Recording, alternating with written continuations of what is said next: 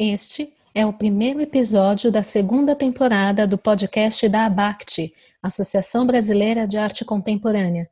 Eu sou a Gegela Penarotti e nós estamos muito felizes em receber esses dois artistas tão especiais. Com vocês, Edu de Barros e Maria Monteiro.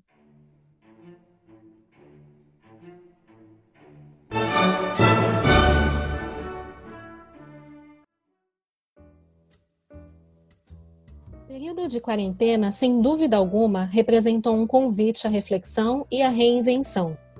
Todos nós, de alguma maneira, tivemos que repensar nossas prioridades, objetivos e projetos. Com o artista convidado de hoje, não foi diferente. Ele também vivenciou esse momento de reinvenção do próprio trabalho ao decidir passar a quarentena dentro de uma galeria de arte. O podcast Arte Contemporânea da Casca ao Caroço recebe hoje o artista Edu de Barros, para conversar sobre o seu processo criativo durante esse período de isolamento.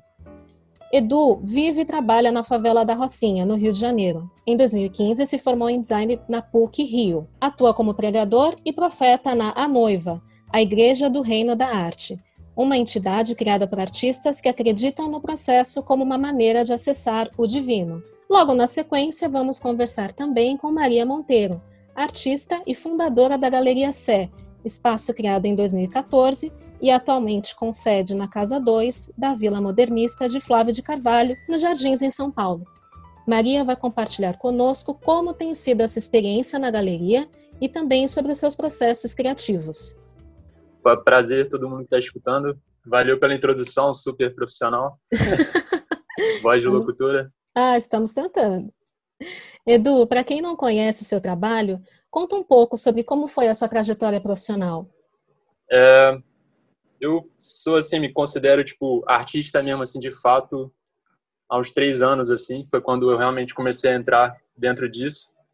Antes eu me formei em design e eu era meio perdido assim, eu comecei a trabalhar com design inclusive uma época, mas não era muito minha praia.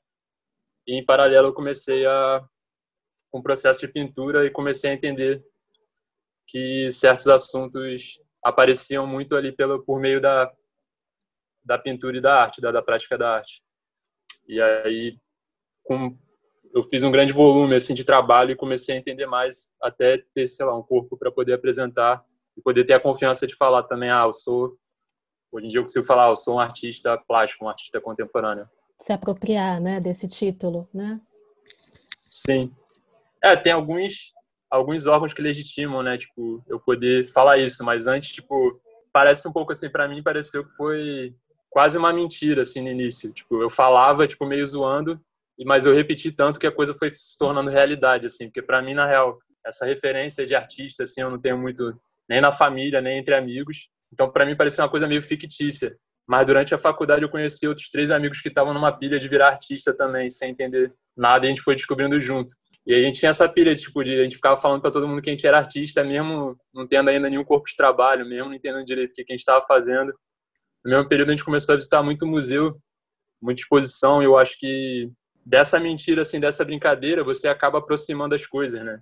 Então tem um momento que você, as pessoas começam realmente a acreditar. A gente chegou a gerar, a gente criou um coletivo de arte durante a faculdade, então, tipo, tanto vai te aproximando de práticas que são desse campo, tantas pessoas vão acreditando mais no que você está fazendo, né? Até o momento que eu realmente fui conhecer uma galerista, né? Que foi quando a Maria chegou, já tinha até um ateliê e a Maria chegou no meu ateliê para ver os trabalhos e a partir daí, tipo, além de eu ter uma galeria, eu consegui fazer o Arte Rio, né? Que eu acho também que é uma puta legitimação assim para quem está começando. E agora, acho que a segunda grande coisa que eu fiz assim em termos mais institucionais foi essa exposição que é, foi minha primeira exposição individual, assim, tipo, institucionalizada, porque antes de, desse rolê com a Maria, tipo, eu tinha, eu participava de um, de um coletivo que se chama Igreja do Reino da Arte. E aí, tipo, acho que muito da energia colocada em arte, assim, foi, foi, foi durante esse período. Foi quando, tipo, é, eu já estava formado, eu estava meio frustrado, assim, com o que eu estava fazendo. E eu me juntei com o Maxwell, que também é um artista bem conhecido e o Raoni, assim, que são amigos muito próximos, e a gente tentou criar uma... tentou movimentar uma cena, assim, para a gente poder crescer mesmo nesse, nesse espaço, assim, nesse, nesse meio. E de que forma você acha que toda essa vivência influenciou no seu processo criativo da pintura dos afrescos, na parede e no teto da galeria? Ah, então, uma coisa interessante, assim, eu, eu desde o início, assim, tipo, eu nunca, eu nunca tinha pensado em pintar, assim, quando eu pensava em ser artista, na real, no início eu tentava fazer coisas que não eram pintura, assim, parecia que a pintura estava meio batida, que a pintura é uma coisa brega, e a galera, tipo, tava indo numa onda meio conceitual, assim, quando eu comecei, então, tipo, era muito objeto, muita coisa muito sutil, e eu tinha muito uma coisa de, de desenho, eu desenhava muito, eu achava que o que eu estava fazendo era mais para ilustração, eu, uma época eu fiz muito grafite, e aí, em algum momento, indo para museu, tipo, tendo algumas referências de pintores, assim, tipo, o Eduardo Berliner, tipo, deu aula para mim na faculdade. Então, tipo, começando a ter algumas referências de pintura, de pinturas que eu curtia ver, eu comecei a experimentar nesse sentido também. E aí, eu acho que a pintura acabou ganhando muito corpo, assim, no meu trabalho, por ser um espaço que, para mim, funciona tipo um caderno. É como se ali eu anotasse minhas ideias, ali tipo eu jogasse as coisas que eu tenho, que eu estou pesquisando, que eu tenho dúvida ou que eu tenho algum interesse estético, ali que tipo fomenta na real assim. Eu acho que muito dos outros trabalhos que surgem de escultura ou de ações que eu faço na rua, elas surgem dessa pesquisa que eu faço em pintura. Eu acho que disso pro pro afresco é porque na real essa, essa exposição eu tava eu nem estava dando muito enfoque à pintura, mas quando eu mostrei o trabalho para para Maria, assim, que eu estava pensando em fazer para essa primeira individual, para Clarissa Diniz, que foi a curadora da, da exposição, elas me deram um toque, tipo, que era meio óbvio, mas eu já não estava mais enxergando, que, tipo, que a pintura é quase que uma matriz, assim, do trabalho. Então, tipo, de alguma forma ela tinha que estar presente. Como o meu trabalho já dialogava muito, assim, o trabalho em pintura dialoga muito com símbolo, com coisa mitológica, com, com esse tipo de assunto, eu achei que eu, eu, entrei nessa pilha de fazer uma pintura lá no lugar. E tem uma coisa também, tipo, eu não, eu não curto muito planejar as pinturas, eu gosto muito que elas aconteçam. Então, tipo, para não só chegar com objetos e coisas prontas para exposição, eu tinha pensado antes mesmo de ter virado a pandemia de fazer de fazer esse trabalho lá. Então, eu ia fazer uma pintura que ia ser meio site específico dentro do espaço da galeria. Eu ia fazer duas semanas antes da abertura e aí até a abertura ia ser tipo uma exposição normal com uma pintura feita lá no momento. Só que o que aconteceu foi, eu acabei conseguindo me planejar de certa forma, né, para levar meu ateliê para São Paulo, que coincidiu com bem com a data assim que iniciou a pandemia e que todo mundo ia ter que ficar trancado em casa. E aí como eu tinha estruturado para estar tá lá na galeria, as obras prontas já estavam lá, eu ia fazer essa, esse esse afresco, eu acabei tipo unindo as duas coisas, né? foi uma foi uma imersão mais bizarra do que eu tinha planejado assim porque eu não sabia que tipo eu ia morar efetivamente na galeria e que eu ia ficar tão intensamente lá. Essa essa iniciativa assim de ter feito a fresco me permitiu é, morar na galeria e fazer a quarentena ali que também me permitiu fazer um outro trabalho lá dentro que foi o altar que já é um desdobramento dos afrescos e ainda fazer uma segunda rodada de pintura. Então tipo foi uma experiência foda. Maria você quer falar alguma coisa? Não, é porque eu acho importante explicar, porque as pessoas acham que você pintou direto na parede, né? Uhum. Você achava isso, Gégela? Achei, achei que fosse direto na é. parede. E no, e no então, teto. É, então, e não, não é. Eu acho muito maravilhoso essa resistência do Edu à pintura, porque é irresistível, né? ele não vai conseguir superar isso. É, e eu entendo que tem um momento da geração dele que o conceitual, o objeto, qualidade é, tá técnica. na moda. Eu sou exatamente o contrário dele, na verdade, mas depois eu falo sobre isso. Mas é, ele é um super pintor, né? Assim, e não existe como isso não entrar no trabalho. E, e, a, e a pintura é a matriz mesmo, né? Assim, então ele foi rapidamente convencido, porque também se não fosse isso, ele não teria sido convencido, mas foi rapidamente convencido que a pintura era o, o, que, o que não era os objetos e os signos e os símbolos que entravam na pintura, e sim a pintura que entrava nos símbolos, praticamente, né? Mas é importante dizer sobre o planejamento dessa exposição que ela foi concebida o ano passado, sem a gente imaginar nada sobre pandemia. E o Edu já queria pintar o que ele chamava, o que a gente conversava numa conversa informal de afrescos pós-apocalípticos, né? Assim, e ele já tinha a ideia de pintar em placas de gesso. Então a gente já tinha as placas cortadas e instaladas, não estavam instaladas, mas prontas para serem instaladas no, na parede, no teto da galeria. Então é importante dizer porque não é na parede. E isso acrescenta uma camada no trabalho, porque isso foi uma decisão anterior que já estava organizada antes da pandemia, o que é mais é. maluco. Porque parece que chegou forma... lá, né, e aí começou a pintar as paredes porque não tinha o que fazer. E ele não é nada disso, já estavam os, os afrescos ele já ia pintar. Sim. Então, quando ele fala da segunda rodada, só para você entender, chegou um momento que a pandemia estava no auge, quer dizer, está no auge ainda, a gente não sabe, que ele, todos os, os 10, as 10 placas de, de gesso foram retiradas e novas placas foram colocadas e uma segunda rodada de pintura foi feita e as duas rodadas estão na galeria, as que estão na parede e as que foram extraídas da parede. Uma grande Sim. coincidência, né?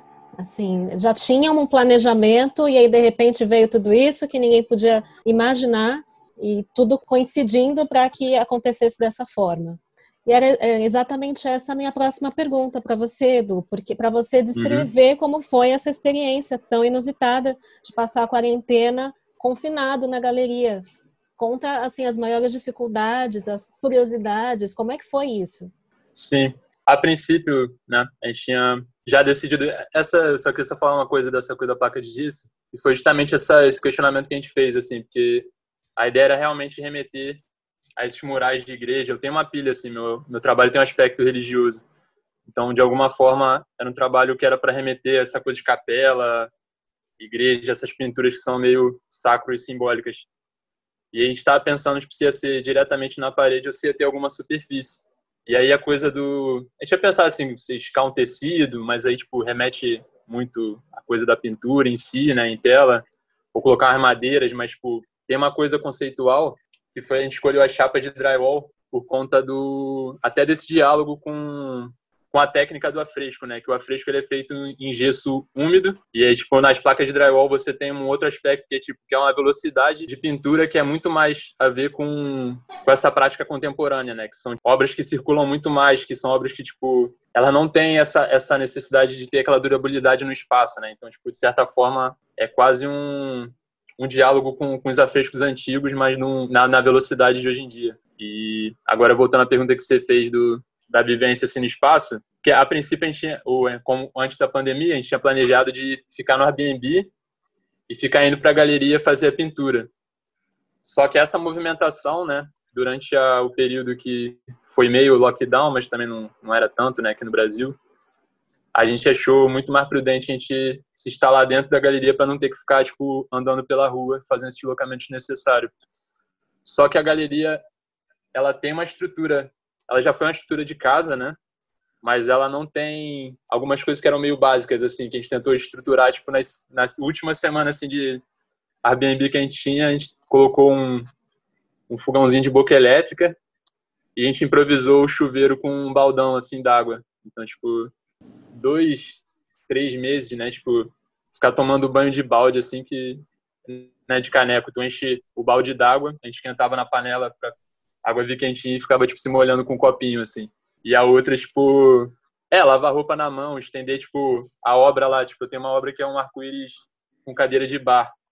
Ela acabou virando um varal, assim, para as roupas, ela ficava na parte do sol. A gente instalou o andame, que o mesmo andame que eu estava usando para pintar, tinha umas sobras de andame que a gente instalou e fez uma, meio que uma academia, que tinha uma barra atravessada, assim, pra gente poder fazer uns exercícios. E a gente colocou também uma rede, porque depois de um período assim, acho que depois do primeiro mês o sol começou a pegar no meio da parede. E a gente só conseguia aproveitar o sol com a redezinha ali no andame. É doideira assim, porque eu, eu sinto que na minha prática de ateliê mesmo, é, todos os aspectos do dia ele influenciam na pintura, né? Como também não tenho muito, eu tenho certos assuntos assim que eu abordo na pintura, mas o, o jeito e as decisões que são tomadas também são muito tomadas de acordo com como foi meu dia, ou de como está sendo o mês, ou tipo, se a minha vida está com uma carga pesada, ou se está com uma carga mais leve. Isso fica muito refletido ali. Eu acho que é uma coisa que fica bem clara quando você observa tipo a primeira etapa dos afrescos e a segunda. E eu acho que essa coisa de um, de um ritual para a pintura ficou muito mais forte morando naquele espaço.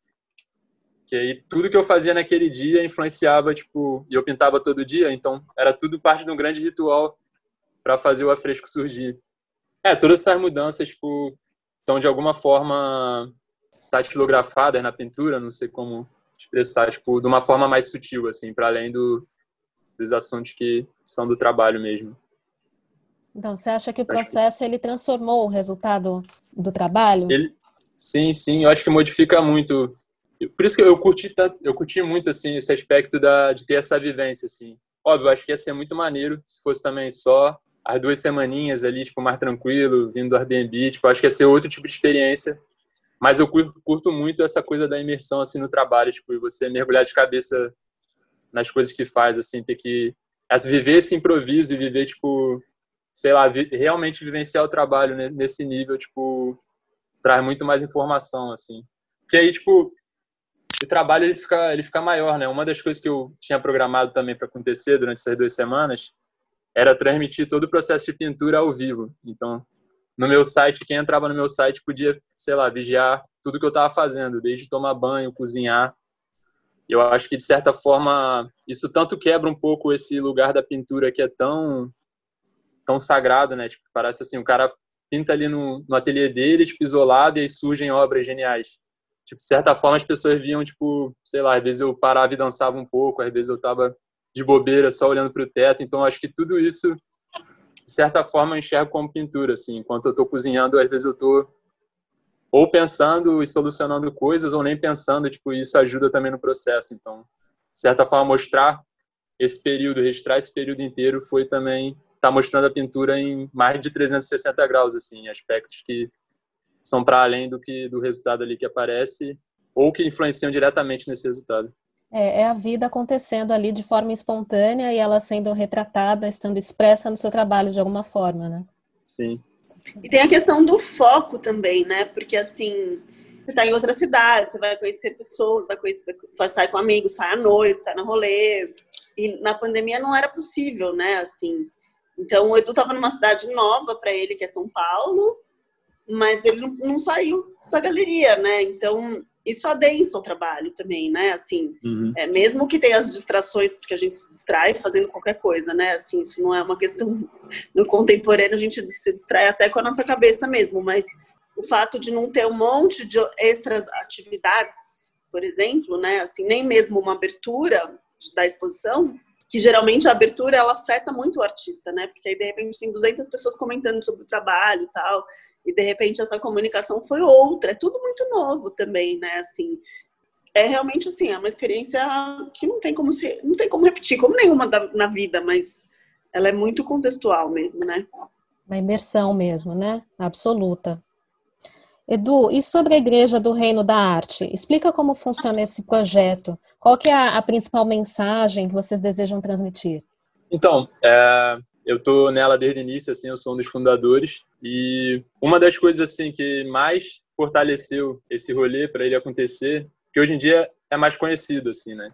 Mas foi uma foi uma crença numa fé que tipo que é uma fé do fazer, assim, é uma fé mais material. Que tipo, quando você faz uma coisa que você acredita, mas fazer realmente, assim, de concretizar, essa coisa vai acontecendo no mundo e ela vai atraindo mais coisa. Então, tipo, eu lembro muito, assim, no início, que tava só eu e Maxwell, a gente ia para um... A gente fazia coisa na rua, assim, a gente tinha, tinha uns cultos, tipo, peregrinação. A gente ia andando de um ponto ao outro da cidade, sei lá, Cinelândia até a Candelária, e a gente ia parando em alguns lugares na rua para mostrar o trabalho. Aí a gente convidava, tipo, todo mundo que a gente conhecia, mas nas primeiras vezes só aparecia eu e ele. E aí tem uma coisa assim, né? Tipo, a gente poderia, ah, só apareceu eu e ele. Tipo, a gente podia desistir, mas tem uma coisa que, é, que a gente fala, que é quando tiver um ou mais reunido em seu nome, a noiva estará presente. Então, a partir disso, você já está movimentando uma energia. De certa forma, você também gera a ilusão de que a coisa está acontecendo.